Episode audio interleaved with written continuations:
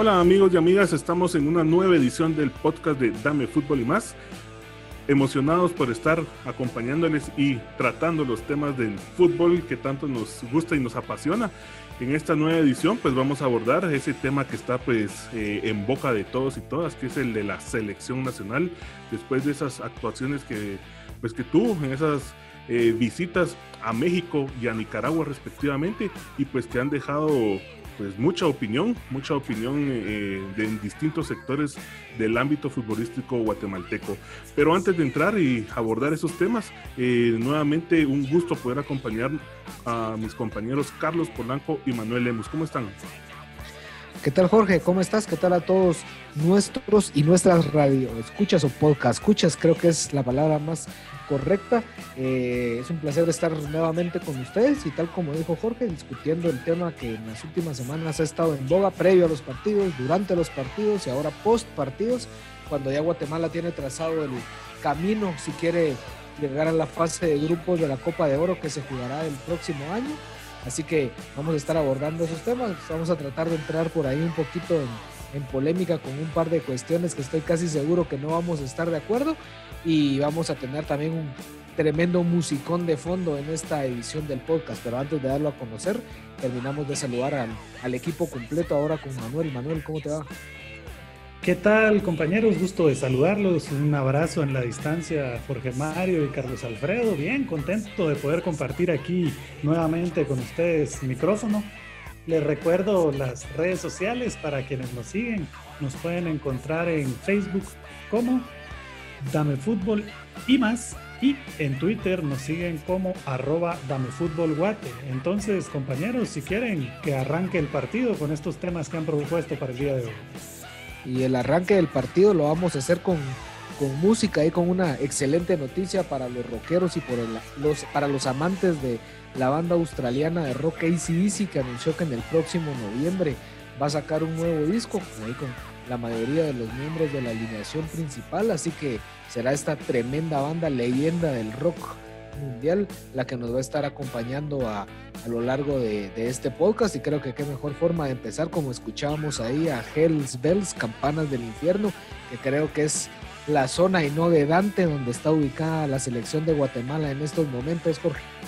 Sí, pues el tema que, que anunciábamos al inicio, el de la selección nacional, después de, esa, de esos dos juegos de carácter amistoso que tuvo la selección eh, en, en, México, en el Estadio Azteca, primero con un resultado adverso de 3 por 0 y luego en Managua contra Nicaragua en un empate 0 a 0, que más allá de lo que, que vamos a analizar acá, creo yo que es el resultado, más allá del resultado, es eh, pues ese sabor que deja la selección, esa, esa no sé, esa, esa, eso que vimos dentro del terreno de juego, que creo que no nos dejó para nada satisfechos y pues nos preocupa mucho por lo que se viene para la selección nacional.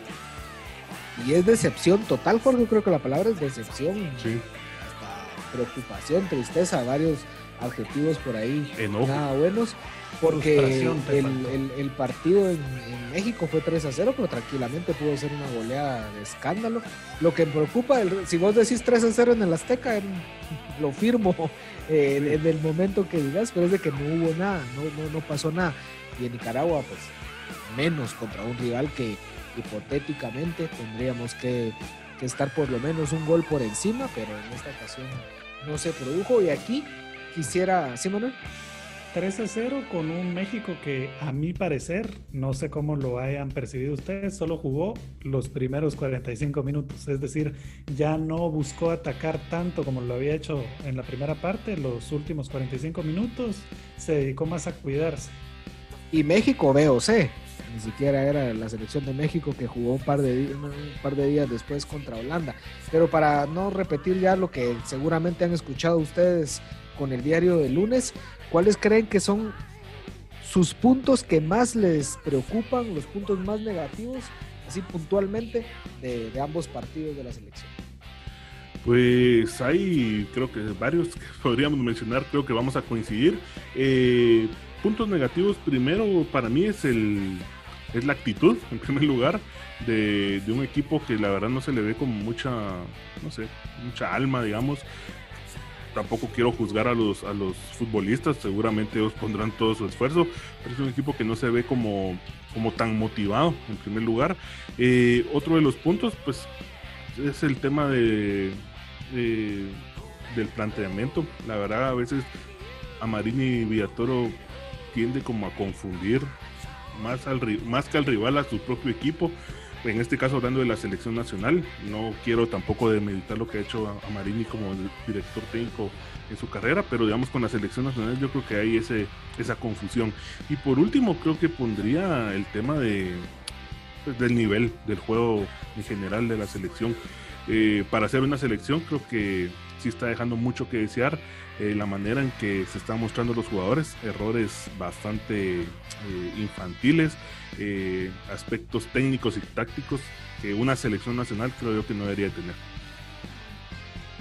Aunado me parece importante recalcar que no hay un referente en este momento dentro de la selección nacional como hemos tenido en otras etapas. recientemente Carlos el Pescado Ruiz podríamos mencionar que es uno de ellos. Me parece que incluso eh, jugadores como José Manuel Contreras habría que considerarlos.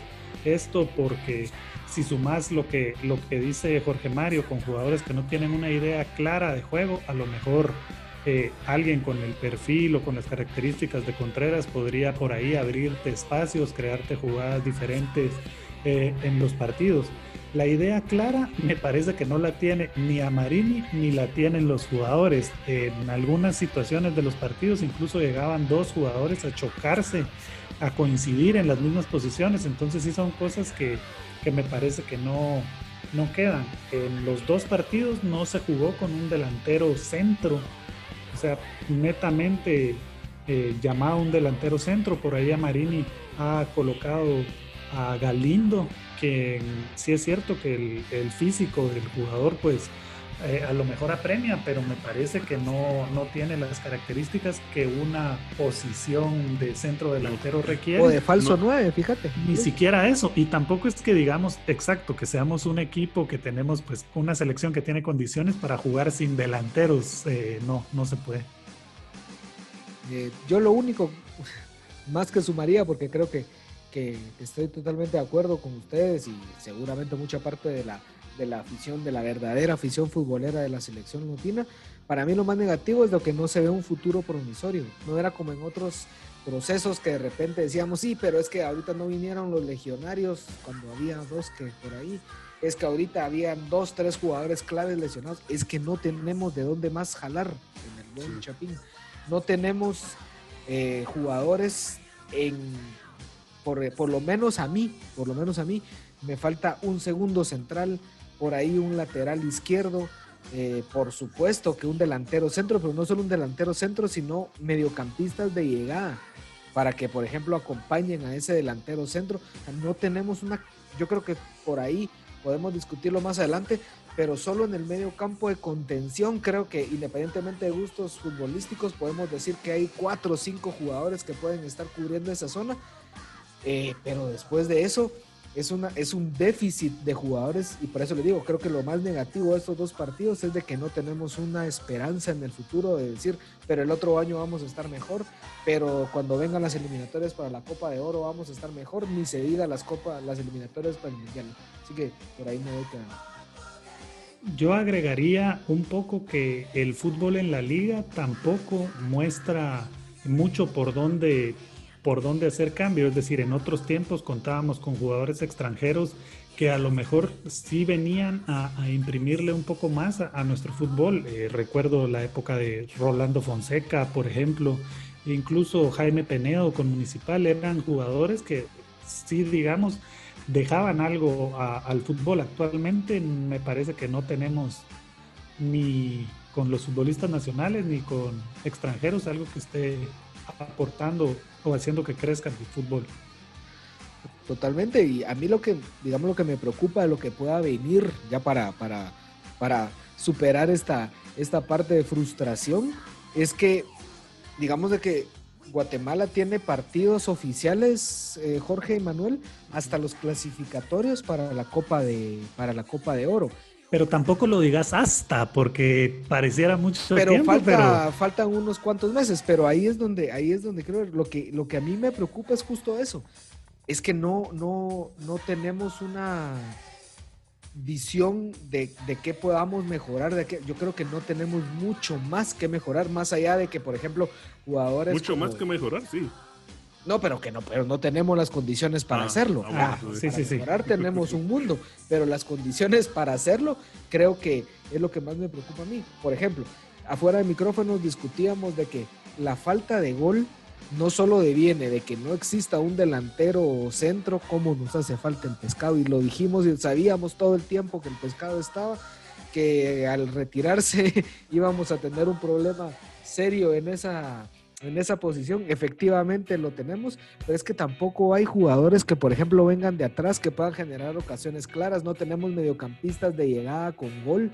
Y entonces fuera de micrófono platicábamos con los compañeros que seguramente José Manuel Contreras tiene que estar en la selección más, más temprano que tarde, pero más en una posición de creación. Yo incluso les decía que no me parecería descabellado convocar de nuevo a Jonathan Márquez, pero no quitándole la responsabilidad de defender y que se dedicara un poco a crear más ocasiones, más profundidad, más desarrollo. Es que no damos tres pases seguidos, como dice el famoso Tano en, el, en, el, descenso de River, que no pedía 28 como el Barcelona, sino que pedía tres. Es que no damos ni tres pases seguidos, ni siquiera ahí para entretener la pelota, ni digamos pases con intención. Y eso es lo, preocupante. Recurrimos a jugadores que a lo mejor el técnico ya no está convocando porque considera que su ciclo pues ya pasó o él tendrá claro que sí va, en el caso de Contreras sobre todo, sí va a estar en la fase final, en, la, en los partidos ya de eliminatoria. Pero hay otros prospectos que vienen que me parece que poco a poco pues han ido abriendo cancha contados. Yo no sé si recuerda Jorge Mario que el año pasado fuimos a ver un partido de categorías menores y por ahí pues Pedro Altán era uno de los jugadores que más proponía eh, crear fútbol, pero estamos hablando de, de, alguien de 20 años, o sea, para nuestro fútbol tampoco es que él se puede echar una selección al, al hombro y más allá de eso no, no veo yo por dónde. Bueno, yo creo que es algo que también ya se ha hablado bastante, esta, esta falta de, jugadores. Obviamente es un, es un problema estructural, es un problema de, formación, es un problema de cómo los equipos, la, Liga Nacional, la Federación, ha construido un modelo bastante eficiente y, y, pues digamos podemos ver pasar técnicos y técnicos, pero tampoco proponen cosas nuevas la federación no, tiene, no sé si tendrá programas más amplios de, capacitación, de, de, fortalecimiento de las capacidades de los directores técnicos. Pues digamos, es, al final es toda una estructura. Lo lamentable es que son jugadores ya de liga mayor, que digamos que se dedican a esto. A mí siempre yo cuando veía el juego contra México me ponía a pensar qué hacen semana a semana, qué hacen día a día los jugadores en, en los entrenos. O sea, de verdad me, pongo a pensar cómo es un entreno, porque son errores tan básicos y tampoco quiero decir que, o porque yo le estoy diciendo que, que este tenga técnica o que no, pero es algo tan básico en el fútbol el poder detener una pelota, el poder dar una jugada de pared y no, no digamos hacer tres pasos seguidos como han dicho muchos teóricos del fútbol, es que si ya sé que no es así, pues ya sé que no es así, no es cuantitativo el fútbol, sino cualitativo. Pero ¿cuánta, ¿cuántos minutos puede tener un jugador la pelota? Entonces lo clave es que se puedan mover con criterio para encontrar espacios, para generar ideas, para buscar funcionamiento. Pero eso lo quería acotar. Yo creo que el problema de Guatemala, así como es en lo político, en lo social, en lo económico, ha sido estructural desde hace muchos años la diferencia es de que teníamos generaciones espontáneas o como decía Manuel, jugadores referentes que de repente al hacer mayoría en una selección en determinados momentos hacían que uno se olvidara de que la estructura del fútbol es paupérrima desde hace décadas. Entonces, por ejemplo, tuvimos generaciones impresionantes, digamos, en cuanto a desarrollo como la eliminatoria, que creo que todos nuestros podcast escuchas vieron que fue la de la eliminatoria de Alemania 2006, que teníamos generadores de juego como Chalo Romero, como Freddy García, como el Pando Ramírez, que teníamos al monstruo del pescado Ruiz ahí arriba definiendo cualquier cantidad de pelotas, que Dwight le hacía el pivot, que teníamos volantes de contención marcados que teníamos de repente laterales que ya, pero fue un espejismo. La verdad, para no es un espejismo, pero fue una generación que cuando se acabó, viene después otra, digamos que la famosa sub-23 de Kenton que hemos abordado cualquier cantidad de veces acá en el podcast. Pero obviamente llegó un momento, y eso le ha pasado a muchas selecciones a nivel mundial, en que ya no tenés generaciones o jugadores que tapen esos baches que han permanecido ahí a lo largo de la historia del fútbol. Y los otros países sí lo han logrado desarrollar. Por eso es de que estamos tal vez en la peor época de la selección nacional en cuanto a nivel en Centroamérica. Hoy oramos a moco tendido la falta de un delantero. Imagínate para esa eliminatoria que mencionabas, el lujo que se daba el primitivo que volteaba la banca y tenía a Juan Carlos Plata para los últimos 15 minutos, por ejemplo. Ahora o a Mario Acevedo, Manuel. Al Coyote para el venado, el venado estaba por ahí también que, que, te podía generar y tenías, Acevedo, jugadores de cuerpo grande. Y ahora en lo que se viene, compañeros, nos tocan rivales del Caribe, rivales fuertes, rivales altos. No se ve por dónde. ¿Cómo ven ustedes en relación a lo que viene? El problema es que el fútbol de Guatemala, yo lo comentaba en mis propias redes, y, que me negaba siempre a, creerlo, es de que pudiera haber un retraso o que pudiera ir para atrás el fútbol porque no lo veía así, yo creía que Guatemala estaba estancado y que los demás iban avanzando pero de verdad viendo cómo, cómo se están dando las cosas, creo que sí va, un, sí va para atrás el fútbol guatemalteco, lamentablemente. Como decía, errores tan básicos, pero que tienen que ver con la formación de un jugador, cómo se le enseña a detener una pelota, cómo se le enseña a patearla, cómo se O sea, yo no sé, yo no quisiera tampoco el, el, el despedazar aquí a los jugadores, pero de verdad, cosas que uno no puede esperar de un futbolista que está en la selección nacional que sea un jugador de liga, pues está bien, digamos, órale. Pero que llegue a la selección nacional con esas falencias, sí es, es bien, es preocupante. Y es que es lo que decíamos, hay formas de perder. Y aunque se perdió solo tres veces en México, la forma fue como que hubiéramos perdido 8 a 0, por ponerles un, por ponerles un ejemplo. La forma de jugar en Nicaragua es como que hubiéramos perdido contra Nicaragua 2 o 3 a 0. O sea, y, y, y eso, mire, pues también hay que ver muchas cosas porque alguien podrá decir por ahí, pero es la misma selección que le ganó a la Costa Rica de Brian Ruiz, de Taylor Navas, cuando, pero yo creo que ahí era más la emoción y la euforia de regresar después de esa, de esa suspensión nefasta que tuvo el, fútbol guatemalteco para todos los que dicen o decían es que hay que, que esa suspensión para que se mejore. Las suspensiones solo atrasan y empeoran más las cosas. O sea, creo que quedó demostrado aquí. Hoy somos peor selección de la que éramos antes de la suspensión. Y entonces, les repito, creo que ese triunfo contra Costa Rica en el Mateo Flores, creo que después tuvimos un par de encuentros ahí positivos. Creo que fue más la inercia de volvemos a jugar con gente que, que la selección y que todo. Pero no tenemos jugadores. No tenemos. No tenemos un poco de lo que mencionan los dos, es decir, estamos hablando de falencias claves, eh, cómo pararse, cómo cubrir la pelota, situaciones que uno creería que se aprenden desde pequeños, que ya un jugador en la liga nacional, en la liga mayor, no lo debería de estar aprendiendo y todavía hace falta, que estamos estancados, que hay selecciones como Panamá, que ha estado haciendo las cosas bien desde procesos de pues de edad limitada y que nosotros definitivamente no lo estamos haciendo. El tema para mí es, o sea, es, el siempre el eterno dirigencial. O sea, el tener gente allí en la cabeza del fútbol nacional que en realidad no tiene el mínimo conocimiento o criterio para cambiar la, la, la estructura. No sé cuáles sean sus intereses, pero no lo hacen, digamos, y ni se animan a proponerlo. Eh, vemos como hay una rosca enorme de técnicos en el fútbol nacional que van rotando de equipos y no están y dirigentes, Jorge. Y dirigentes, por supuesto.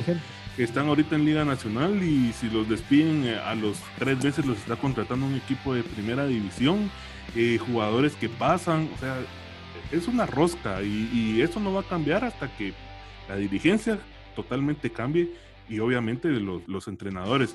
Pero para que esto pase tiene que cambiar incluso, creo que la, la forma en que el fútbol de Guatemala, la federación, tiene que cambiar también su, su, su, forma de elección, su forma de, no sé, creo, hay propuestas ya o hay por ahí, hay voces que dicen desligar a la federación de la CDAG, como sucede en otros países. Y, pero bueno, digamos, habrá que analizar, pero primero es lo estructural y eso es lo... Sí, pero, pero yo creo que es una de las, digamos, de las mejores propuestas por ahí, Jorge. Ha funcionado en otros países, digamos, de, de, de si lo querés ver desde un punto de vista aunque en otros aspectos ideológicos no estoy de acuerdo, pero es como privatizar el, el, fútbol. Porque mira, pues también es, es, justo como vos decís, es de que todos los sectores que forman parte del fútbol guatemalteco, dirigentes, jugadores, dueños de equipos, asociaciones de... Entonces, todo, todo el conglomerado del fútbol tienen que, digamos, de que darse cuenta de las de los errores que hay y tienen que jalar, tienen que remar en el mismo barco, porque va a ser la única forma que se generen jugadores, va a ser la única forma que se generen estilos de juego, para que, para que después eso se vaya desarrollando en la, digamos, en, ya en, niveles superiores. es una cuestión, si lo querés ver como de, tal vez la palabra no es, sí, que asuman su rol, que asuman el rol que toca y que se tenga totalmente claro y de una vez por todas que, la, que, cuando se empiece a trabajar, los resultados no van a ser a corto plazo, pues. De que no esperemos de que se empezó a trabajar bien, de que digamos de que todos los sectores, tanto en los departamentos como en la capital, dirigentes, jugadores, repito, asociaciones y todo empiecen a trabajar bien y que entonces vamos a ir a un mundial juvenil en el siguiente proceso de selecciones. O que entonces como van a haber un, cualquier cantidad de equipos en el mundial del 2026 que ahí vamos a ir, hay que plantearse de verdad de que tenemos que ir literalmente, que tenemos que empezar a gatear realmente como que si empezáramos de cero, caminar y empezar a decir que vamos a, correr dentro de unos cuantos años, pero creo que no podemos esperar buenos resultados rápido, lleva tiempo, claro. Bien, pues sacando esas frustraciones, ¿verdad? Dejando un poco. Pero, pero veamos a, qué es lo que viene todo esto. Pues que la selección próximamente también tendrá que enfrentar una eliminatoria primero para Copa de Oro, que va a ser en el 2021. Y luego, pues la, la anhelada siempre eliminatoria mundialista. Para quienes de repente no están al tanto, a finales de septiembre, Jorge, se hizo un sorteo por parte de la CONCACAF del nuevo formato para clasificación de los tres equipos que están pendientes eh, para conformar los grupos de la Copa de Oro. Así es. Guatemala ya tenía un camino trazado, pero obviamente por esto de la bendita pandemia que, no hay forma que termine, em, se dio una nueva, un nuevo formato y está ya definido Jorge, el camino que tiene que seguir la selección si queremos acceder al grupo de la Copa de Oro. Imagínense, todavía estamos dudando y de verdad yo dudo. Ojalá que me equivoque, que accedamos a la Copa de Oro, algo que era. Guatemala para, para poder estar presente en la Copa de Oro, en la ronda de, grupos, digamos, de la Copa de Oro, tendrá que jugar primero dos rondas previas. La primera ronda eh, se enfrentará o quedó emparejada en este sorteo contra la selección de Guyana este va a ser un duelo a juego directo, eh, eliminatoria. Ah, no, este sí es a ida y vuelta. Oh, perdón, ahorita ya me hice bolas. pero, sí, pero es contra Guyana. Eh, ahorita vamos a aclarar si es ida y vuelta, pero es contra Guyana la primera ronda. Y de clasificar o de pasar esa, esa, esa primera eliminatoria, Guatemala tendría que enfrentar al ganador de Guadalupe y Bahamas. Y de ahí. Si es partido único, Jorge. Si es partido único, ¿no? Gracias, Carlos. Y si Guatemala logra, pues al final de cuentas, acceder a la Copa de Oro, eh, Guatemala quedaría emparejada en el grupo C, que es encabezada por Costa Rica, y los integrantes restantes son Jamaica y Surinam. O sea que el camino está largo todavía. Primero es Guyana y después se enfrentar al ganador de Guadalupe y Bahamas. La idea original era disputar estos partidos previos también en, los Estados Unidos, compañeros. Sí, es toda la cuestión que ha cambiado fútbol y de los deportes por el, tema del COVID-19 y, también por factores económicos, de un montón de, cuestiones que siempre entran a bater ahí. Pero tal como, como podrán ser muy islas y muy lo que quieran, aunque recuérdense que Guadalupe tiene, tiene por ahí jugadores de ascendencia francesa. Yo veo complicado que siquiera lleguemos a. Si es que clasifica también Guadalupe. Sí, está complicado, digamos, el camino, viendo si no recuerdo mal, Guadalupe en la anterior Copa de Oro tuvo unas muy buenas presentaciones. Recuerdo el juego contra México. Tienen esa, digamos, han ido también avanzando mucho, han crecido en, su, en su fútbol y va a ser complicado. Los, como ya mencionábamos en algún momento a Guatemala, los equipos caribeños eh, se les ha complicado históricamente. Eh, está el caso de, pues, de Jamaica de Trinidad, que, que, los, que los soñamos también por lo que ha pasado históricamente en esos enfrentamientos. Y yo no sé, a diferencia de lo que piensen ustedes, pero creo que tomando como parámetro lo que se vio en estos dos partidos, no vamos a, a, clasificarlo, no vamos a lograr e, e, ese pase a, la, ronda de grupos. Es que fue, fueron presentaciones tristes estas, estamos hablando de selecciones. Esperaríamos, que en estos meses pues, pueda haber una autocrítica, creo yo que ese también pasa por ahí, es uno de los temas que a mí pues sí me dejó un poco pensando en lo que mencionó Amarín, que más me parecieron excusas, en decir que Guatemala no traía ritmo, digamos que en general los equipos ahorita vienen de una pandemia, pero Guatemala no empezó hace un, dos semanas a jugar, sino ya tiene varios, varios, varias semanas la Liga Nacional creo que también eso tiene mucho que ver, autocrítica y, cómo se están enfrentando eh, o cómo se están afrontando más bien esas, esas falencias. Sí, yo tal, tal vez le, le agregaría ahí eh, un poco el tema de partidos de fogueo, porque puede que sí, que se tengan esos microciclos que son usualmente de lunes a, miércoles, pero luego los jugadores regresan a sus equipos. No hay eh, juegos como selección, digamos, juegos de preparación donde ellos puedan conjuntarse un poco más, que también era alguna de las eh, excusas o de los puntos que resaltaba el, técnico, ¿no? El, poco tiempo para poder conjuntar al, equipo. Y sí, eh, al final de cuentas, pues digamos que sí, deja mucho, dejó muchos comentarios, dejó muchas opiniones el tema de, de la selección. Eh, que al final de cuentas lo que sí podemos darnos cuenta es que la selección nunca está nunca pasa desapercibida a pesar de que mucha gente siempre digamos que no les gusta o que están como en contra de la selección o del fútbol nacional pero ahí están pendientes digamos y, y eso nos dice eh, que el fútbol de Guatemala sigue siendo el deporte que genera más eh, opiniones genera más pasiones sea como sea. Carlos perdón que hubo ahí una, desconexión. en el, justo lo que decís, Jorge, tal vez quisiera hacer aquí una, opinión. tal vez la comparten muchos de los que, por eso les digo, todos tenemos libertad de, opinar, por supuesto, pero creo que el problema es cuando gente que no conoce ni para bien ni para mal cómo es el desarrollo se pone a opinar y por ahí ya vamos a hablar del tema de que el contexto donde sacan el salario del técnico de la selección, que para mí es totalmente inadecuado. Y, o sea, por supuesto que podemos saber cuánto gana, pero creo que no era, el, motivo de conocerlo. Creo que va por un camino distinto al que estamos tratando y que siempre se habla de los recursos para el fútbol, Jorge y Manuel. Que siempre se dice que es que el dinero que le dan al fútbol, que se lo den a otras asociaciones, es que aquí la, la, la, situación es fácil. El dinero va donde está la gente y la gente está en el fútbol. Y eso que al fútbol... margen de, de, discusión creo que queda acá.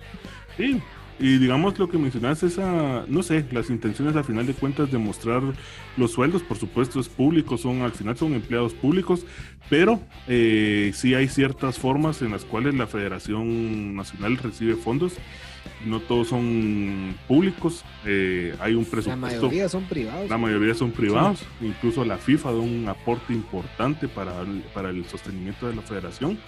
Entonces, digamos, y, y esa, esa, no sé, no, no, le quiero decir doble moral, sino es más bien esa, esa ignorancia o ese desconocimiento en torno al deporte que más genera pasión, que más tiene seguidores en Guatemala, porque como mencionabas, hay mucha gente que empieza a hablar que por qué no se destina a, otros, a otras federaciones, a otros deportes, pero otros deportes donde hay actividades, donde hay eventos que son gratuitos, la gente no asiste en masa o no asiste más que ir a un estadio de fútbol. Eso nos dice también de la cultura que tiene la gente del deporte en general en Guatemala. Hay federaciones que reciben mucho, que tienen, no voy a decir mucho más, pero que tienen un presupuesto más alto que el de la Federación Nacional de Fútbol. Y pues tampoco es que ellos estén siendo apoyados por la mayoría del público. Entonces, como decís, sí hay ciertas cosas que, que se salen o que, o que en precisos momentos de la selección ciertos grupos sacan para, no sé, si para desviar la atención o para, no sé cuáles sean las intenciones. Recapitulando un poco, tampoco es que la gente apoye tanto al fútbol. Y si es lo más seguido, ¿qué podemos esperar de los otros deportes? Como bien mencionan compañeros, donde eh, realmente los números de gente que apoya, de gente que está al tanto, son números bastante bajos.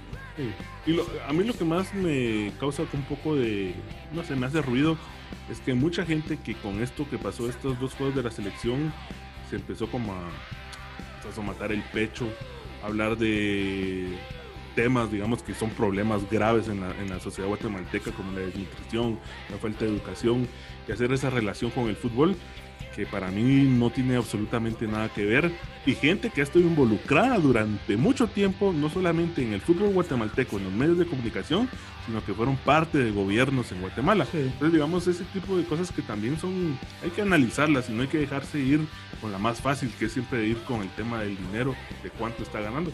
Eso también es otro tema que podemos abordar en un podcast completo, que es la cantidad de los salarios, pero eso no es nada nuevo es un salario que ya estaba definido, ¿no? O sea, jugués bien, jugués mal, seas buen entrenador o seas mal entrenador, así está definido. O sea, tendrías que pasar por unos procesos más administrativos como para bajar salario de a ver si algún entrenador quiera venir con o, quiera asumir si se tiene un, salario bajo.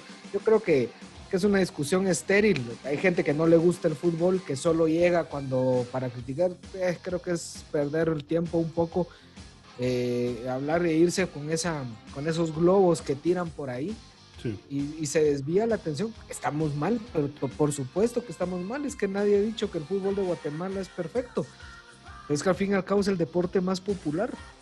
Y al fin y al cabo no hay, discusión. Es, el que más gente, ah, por supuesto. Y, o sea, estamos mal. Se, hay cualquier cantidad de cosas que, que se han dicho que se pueden mejorar pero totalmente, o sea, creo que, hay que avanzar en propuestas y hay que avanzar en trabajo para desarrollar, que queda un mundo de trabajo por desarrollar y plantearse proyectos a largo plazo.